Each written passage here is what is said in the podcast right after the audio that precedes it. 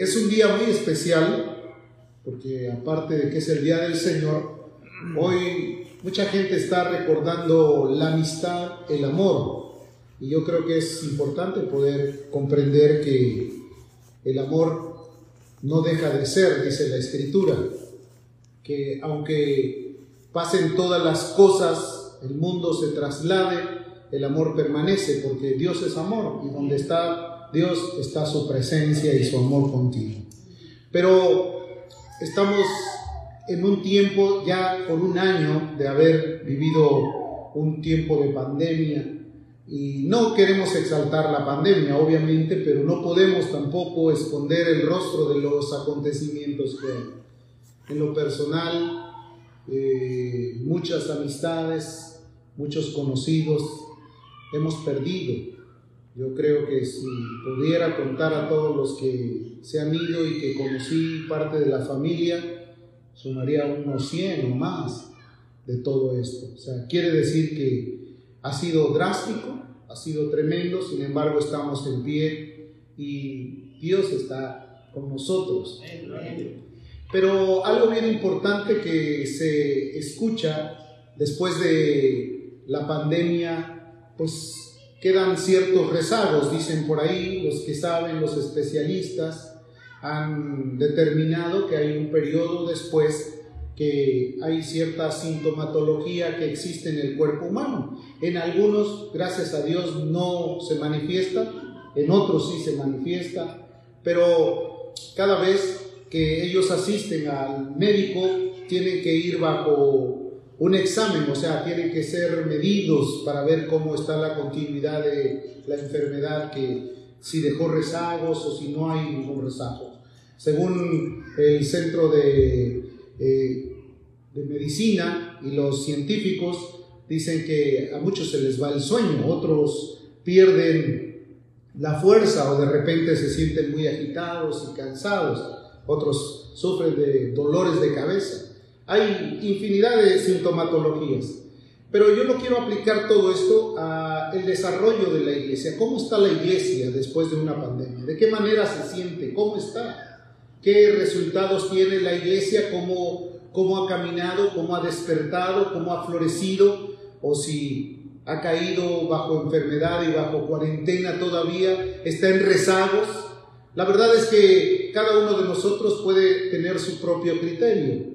Y yo quiero que a través de la palabra podamos como tratar de hacer un símil, de poder transportar la vida de la iglesia, ver la sintomatología que hay y ver también cómo el hombre se ha ido desarrollando en sus síntomas. Gracias a Dios muchos pudimos haber librado esta batalla. No hemos sido nosotros, fue Dios con su amor y su compasión que nos sacó adelante y estamos aquí. En Romanos el capítulo 12 que acabamos de leer, el versículo 9 dice, el amor sea sin fingimiento. Quiere decir que uno de los síntomas que debería de tener la iglesia, en primer lugar, es que debe de existir un amor real, un amor sin fingimientos. Ahora, el amor tiene muchas características, ¿no? Según eh, Primera de Corintios 13 dice que el amor es sufrido, el amor no busca lo suyo, el amor no se envanece. Quiere decir que si la iglesia está en el periodo o en el, en el transcurso de tener ese comportamiento de amor, pues obviamente no busca lo suyo, sino está tratando de agradar a Dios, está tratando de servir, de, de ser alguien completamente dispuesto a ayudar a los demás. Dice aborrecer lo malo, otro síntoma muy importante que debería de tener la iglesia saludable, la iglesia sana, la iglesia que ha sido librada de todo este conflicto que ha habido en el mundo, debe, de ser una iglesia que aborrezca lo malo. Eh, David decía, has amado la justicia y aborrecido la maldad por cuanto te dio Dios una corona de gloria. O sea, Dios nos ha ayudado para que podamos comprender entre el bien y el mal. Cada uno de nosotros está conscientemente eh, enterado de qué es bueno y qué es malo. Ninguno de nosotros podría decir, yo no sé lo que es bueno y lo que es malo. Cada uno de nosotros sabe. No podemos nosotros pensar que en esa razón nosotros no tenemos la cualidad de distinguir entre lo bueno y lo malo. Tú sabes que todo lo que procede de Dios es bueno y te va a traer bendición y te va a ayudar y te va a fortalecer, pero todo aquello que proviene del mal te va a tentar y te va a provocar desánimo, eh, te va a provocar, provocar inclusive hasta que caigas en el pecado. Seguid lo bueno. La iglesia debe de seguir lo bueno. ¿Y qué es lo bueno? ¿Qué es lo bueno y lo agradable? Lo bueno es poder hacer útil nuestra vida en el servicio a los demás. Eso es lo bueno. A veces pensamos que lo bueno es poder recibir todo lo que nos den, toda la ayuda que tengamos. Eso es lo bueno. Pero lo mejor es dar nosotros de gracia lo que de gracia hemos recibido. La escritura dice que es más bienaventurado dar que recibir. Entonces estamos considerando que esa sintomatología de la iglesia debe de ser de esa manera, darse a sí mismo por los demás, como Jesús. Jesús vino desde el cielo y se dio a sí mismo. Él pudo poner su vida en servidumbre con tal de alcanzar nuestras eh, vidas que se encontraban ajenas, caminando desorientadas en un camino completamente tortuoso. Amaos los unos a los otros con amor fraternal. El amor fraternal habla acerca de un amor de hermanos, como debe de tratarse un hermano con otro, con cariño, con aprecio, con distinción, con respeto. Ese es el amor fraternal. La iglesia primitiva floreció porque existía un poderoso amor fraternal. Nadie decía suyo, nadie decía tener algo suyo propio de lo que poseía, sino más bien que estaba dispuesto para los demás. Yo he hablado que uno de los grandes enemigos de la fraternidad es el egoísmo. Cuando nosotros nos centramos, nos centramos en pensar, esto es mío, me pertenece, es nada más para mí, yo solamente lo quiero, si Dios me lo dio a mí, no se lo voy a compartir a nadie. No, la Biblia dice, de gracia recibiste, da de gracia. ¿Qué es lo que Dios ha puesto en ti? Te ha dado capacidad, te ha dado sabiduría, te ha dado entendimiento. Hay infinidad de personas que no pueden tener el comportamiento o el discernimiento total de lo que es Dios. En el mundo vive mucha gente pensando que lo que logra lo logra por su esfuerzo, por su capacidad, por lo que Él es. Pero sabemos que todo don perfecto y toda buena dádiva procede del Padre de las luces, de Dios mismo. Si te da la vida es porque Dios está preocupado en que tú vivas y florezcas. Si te ayuda es porque Dios es bueno, porque hace salir el sol sobre malos y buenos, porque tiene amor y misericordia. No es porque nosotros lo merezcamos porque no somos merecedores de la confianza y del amor que Dios nos ha permitido tener, sino más bien ha sido por su pura compasión, por su pura misericordia. Entonces dice, en cuanto a honra, prefiriendo los unos a los otros. Antes de que tú quieras recibir la honra, mejor provéesela a los demás. Honralos por sus acciones, honralos por sus talentos, honralos porque son diferentes a ti. A veces pensamos que si no son como yo, entonces no entran dentro de mi grupo, no son parte de los míos, no, no tienen por qué entrar en mi, en mi comunión o en mi compañerismo. No, querido hermano, en el mundo hay una multiforme grandeza, hay una gran cantidad de personas que son diferentes a nosotros y que tienen el mismo valor, que Dios mismo está dispuesto a ayudarlos, a salvarlos, a sacarlos adelante. Pero cuando pensamos que si no piensan como yo, entonces están marginados, están echados atrás, tienen que estar retirados de mi persona, estamos actuando de una forma egoísta y cerrando la puerta a otros. En el pasado hubo un grupo llamado los fariseos.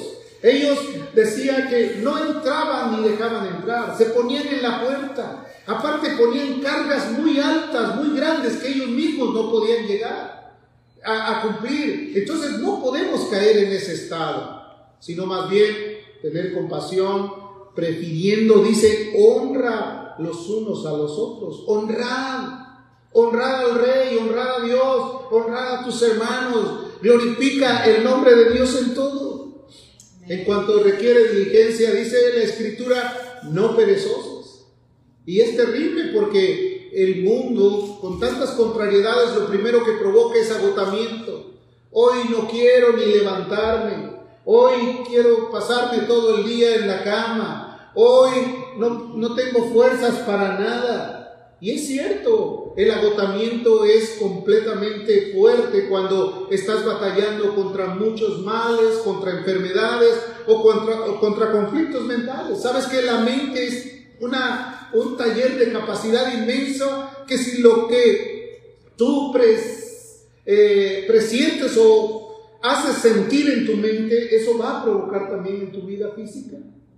La escritura dice que debemos traer todo pensamiento cautivo a la obediencia de Cristo. Antes de pensar, mañana no quiero hacer nada, quiero descansar, mejor reprende al diablo y ponte a hacer lo que tienes que hacer. ¿Para qué? Para que haya diligencia en ti, que no seas perezoso, que seas ferviente en espíritu, que tengas un anhelo por servir a los demás.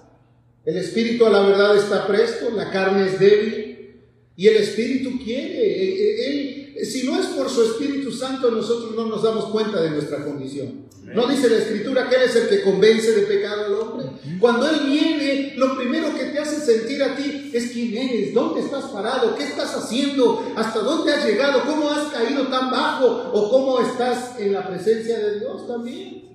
Entonces el Espíritu viene, te confronta, te hace sentir, te dice, no, no estoy dando lo que yo debería de dar, no estoy caminando en el orden que yo quería, estoy completamente detenido y de repente empiezas a ver que otros empiezan a sobresalir y que ya tienen capacidad y, tienen distinción y empieza Dios a usarlos de una manera especial. Y, te dices, ¿y por qué a ellos y no a mí? ¿Por qué? Porque a veces no eres diligente, sino que a veces estás pensando que las cosas solamente tienen que venir porque las merecemos.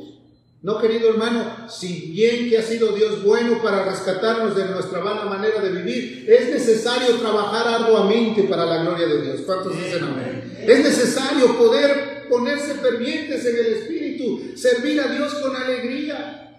¿Cuántas veces te he dicho que el pueblo de Israel pereció en el desierto por no servir a Dios con alegría?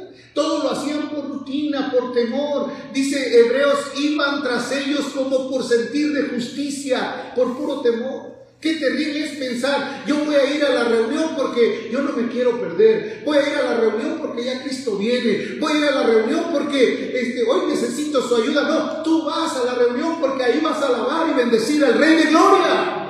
Al que merece toda la alabanza y la adoración.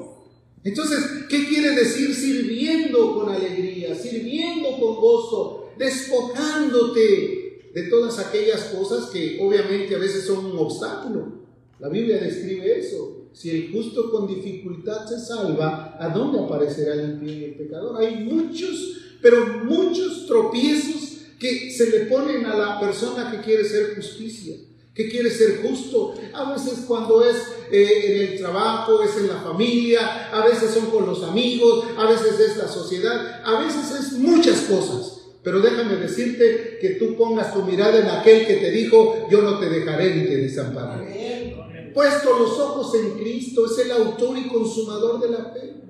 Si tú te das cuenta por dónde tuvo que caminar Él, qué fue lo que hizo, cómo realizó sus acciones, entonces tú puedes decir, si Él pudo, también yo podré. Porque Jesús dijo, y estas cosas que yo hago, vosotros las haréis y aún mayores porque yo voy al Padre. ¿Y qué quiere decir? Yo voy a interceder por vosotros para que ustedes también puedan lograr hacer la voluntad de mi Padre que está en los cielos. Vosotros en la esperanza. Alégrate. Sí, yo sé que han venido tiempos difíciles, pero mira, un año ya pasó y estamos aquí, gracias a Dios. ¿Qué puedes dar gracias a Dios por ello? Que estamos firmes, que nos ha levantado, que nos ha fortalecido. ¡Qué esperanza! La esperanza no avergüenza, porque el amor de Dios ha sido derramado en vuestros corazones por el Espíritu, ¿no? Dice la Escritura en Romanos 5. Ha sido derramado por el Espíritu. La gracia de Dios, el favor, la ayuda, sufridos en la tribulación. A veces no nos gusta sufrir. Pensamos que el sufrimiento ya no debe de existir. Hoy se enseña que tú ya no puedes sufrir, que ya no tienes que sufrir, que ya tú eres el hijo máximo del rey y que tienes derecho a exigir, a pedir o a, levantarte violentamente para arrebatar. Déjame decirte algo, que a través de muchas tribulaciones es necesario entrar al reino. Mientras no, no hayamos llegado a la presencia de Dios, Estamos todavía caminando en un mundo tortuoso. Donde hay bastantes conflictos, donde hay bastantes eh, eh, formas de que quieren detenerte para que tú camines, pero donde también el Dios del cielo estará dispuesto a ayudarte, constantes en la oración. Este es un terreno muy importante. La oración es el clamor a Dios. Jesús dijo, clama a mí y yo te responderé. En la oración hay resultados favorables. Cuando el hombre tiene la capacidad de orar, de ser humilde y poder poner sus cargas delante de Dios, entonces va a venir la gracia de Dios sobre ellos. ¿No dice la escritura que al que pide se le da y al que toca se le abre? ¿Y el que busca encuentra? Pon tus delicias en Él. Él va a contestar las peticiones de tu corazón. Él sabe qué necesidad tienes. A veces queremos suplir la oración por nuestro esfuerzo físico y fracasamos. A veces queremos sufrir, eh, queremos suplir la bendición de Dios por nuestro esfuerzo y nos abandonamos de la presencia de Dios. No, es que ahorita me urge esto, me urge esto otro. Es cierto, Dios sabe qué necesidad tienes. Y es lícito que tú busques, eh, que trabajes, porque la Biblia dice que el que no trabaje, que no coma. Pero es lícito también saber que el día del Señor es el día, que Él lo hizo para su gloria solamente. No dice la escritura que en seis días hizo toda la tierra y un día lo preparó para descansar. Y que el día de reposo no fue dado por causa de, de Dios, sino por causa de los hombres, para que tú puedas recobrar tus fuerzas para que al venir a la presencia de Dios puedas descansar en sus pies, puedas oír su palabra, puedas ser inspirado, puedas ser llenado por el Espíritu Santo de Dios y puedas salir nuevamente a un tiempo donde te espera el conflicto y el trabajo. Pero a veces dejamos eso. ¿sí? Entonces, basado en los diagnósticos que hay en la iglesia, ¿cómo está la iglesia? ¿La iglesia está saludable? ¿La iglesia está enferma? o la iglesia está agonizante. Nosotros debemos de marcar la temperatura, de marcar cómo, en qué manera nos encontramos. La práctica del amor es uno de los síntomas principales. He hablado de ello y la iglesia primitiva lo tenía. El apóstol Pablo enseñó que así floreció. Antioquía, la iglesia de Antioquía, que es un prototipo de la iglesia gentil en el Antiguo Testamento, dice la escritura que Pablo y Bernabé estuvieron ahí un año y en un año ya había profetas y maestros. Quiere decir, había una capacidad. Y entonces el Espíritu dijo, apartadme a Bernabé y a Saulo para la obra que yo he enviado. Y en Antioquía fue donde se les llamó por primera vez cristianos a los discípulos. Quiere decir que había una gran influencia de Dios en ellos. De tal manera que había gente de todo tipo, había gente de color, había gente del vulgo y gente también de alta alcurnia. Ahí habla de ellos, de cómo ellos se movían. ¿Por qué? Porque había una práctica constante de amor. El amor provoca que haya deseos de servicio. Cuando tú amas, tú no estás mirando por tus intereses. Tú estás viendo en qué manera le puede servir a otro. Tú no estás viendo qué es lo que le pasa, por qué razón vive de esta manera. Tú estás viendo la forma de cómo proyectar tu amor hacia esa vida, a esa confianza. Primera de Juan capítulo 4, versículo 16. Sido y creído el amor que Dios tiene para con nosotros. Dios es amor. Y el que permanece en amor permanece en Dios y Dios en él. Dios es amor. El verso 17 dice, en esto se ha perfeccionado el amor en nosotros, para que tengamos confianza en el día del juicio. Pues como Él es, así somos nosotros en este mundo. ¿Qué te parece? ¿Hasta qué capacidad quiere el Señor que nosotros lleguemos? Así como Él es, quiere que nosotros seamos en este mundo. ¿Cuántas veces llegaron a Jesús para tentarle. ¿Cuántas veces le quisieron probar? ¿Cuántas veces quisieron tropezarle? ¿Cuántas veces quisieron hasta despeñarle? Y en cuántas ocasiones él se mantuvo firme. Dice la Biblia, cuando llegó el momento afirmó su rostro para ir a Jerusalén. ¿Qué quiere decir? Se preparó. Estaba convencido en su decisión, en sus anhelos de salvar a la humanidad.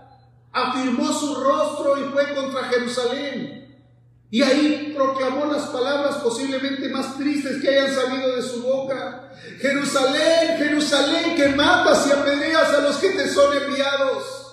Se refería a los, a los profetas que habían venido, no le habían escuchado, a muchos los partieron por la mitad, a otros los apedrearon, otros fueron muertos en el fuego. Él estaba diciendo que matas y apedreas a los que te son enviados. ¿Cuántas veces yo quise juntarte como la gallina junta a los polluelos? Estaba hablando de un amor, de una compasión, de una integridad. Jesús estaba manifestando todo eso. El verso 18 dice, en el amor no hay temor, sino que el perfecto amor echa fuera el temor. Ese temor de hacer las cosas, ese temor de estar cuidando a ver si no me ven, ese temor, ¿por qué? Porque tú no vas a tener ningún anhelo de hacer algo malo, aborreciendo malo y seguir lo bueno. No vas a tener una conciencia manchada de que, ¿me vieron? ¿No me vieron? ¿Había cámaras? ¿No había cámaras? Deja de pensar en eso porque el Dios del cielo ha puesto sus ojos sobre su pueblo. ¿No dice la escritura que los ojos del Señor están sobre el reino pecador? Así que tú no mantengas ese tipo de dinamismo. De donde que el teme, dice, no ha sido perfeccionado en el amor. Nuestros temores solamente nos dejan ver la falta de perfección de Dios. Cuando tú estás libre de temores, cuando estás completamente entregado a una sincera fidelidad a Dios, la gracia de Dios está de tu lado. Amén. Está contigo. La humildad, otro de los síntomas que debe de tener la iglesia. Cuando nosotros asumimos eh, posiciones diferentes de las que realmente tenemos, cuando no somos humildes, cuando alguien se te acerca y te dice, hermano, yo quiero pedirte un consejo, ah, no me vengas a pedir consejos a mí, mejor ve y arrepiéntete y busca a Dios. Estamos olvidándonos de la humildad. Jesús dijo, el que a mí viene, yo no le echo fuera. ¿Qué clase de humildad? Y nosotros podemos cerrarle la puerta a alguien por la falta de humildad, por la falta de comprensión. Romanos el verso 10 Dice así, el amor sea sin fingimiento, humildad. Pablo, al haber vivido una experiencia como hijo de Dios, pudo proclamar en Gálatas 2.20, con Cristo estoy juntamente crucificado. Y ya no vivo yo. Dejemos de vivir nosotros. Diríamos, no, pues no soy autómata, no soy un robot, no voy a esperar que me conecte. No, conéctate a la vida verdadera. Jesús dijo, yo soy la vida y vosotros los pámpanos. Separados de mí nada podéis hacer. Si no estás conectado a esa vida, entonces prácticamente no estás en Él. Porque en Él está la vida. Él es el Todopoderoso. Tenemos que estar interesados Querido hermano, yo te recomiendo que este tiempo que vamos a, agarrar el segundo vuelo, el segundo aire, el segundo impulso, o más bien donde vamos a proyectarnos de la mejor manera, no te olvides de ninguna de las personas que anteriormente veías, platicabas con ellos y te sentabas para que estés insistiendo si no es a través de una llamada, que sea a través de una, un contacto con Dios. Señor, tócalo, llámalo, vuélvelo al primer amor, regrésale a que busque y también ve por los que todavía no le conocen. Amén. ¿Está de acuerdo conmigo o no? Servicio a Dios. No perezosos, fervientes, fervientes en espíritu, diligentes. Romanos el apóstol Pablo dejó varias cosas importantes para la iglesia y sin duda alguna la iglesia de Roma necesitaba una información como la que nosotros estamos recibiendo esta mañana. Que tengamos un sacrificio vivo, santo, agradable a Dios, que es vuestro culto racional. Que no nos dejemos mover solo por la inercia, es domingo, es día de reunión. No, voy, ¿qué hizo por mí? Me salvó, me perdonó, me ha ayudado, ha estado conmigo, me, libró de este tiempo tan terrible y peligroso que aún no termina, pero que nos ha librado hasta este momento. Con razonamiento, con capacidad.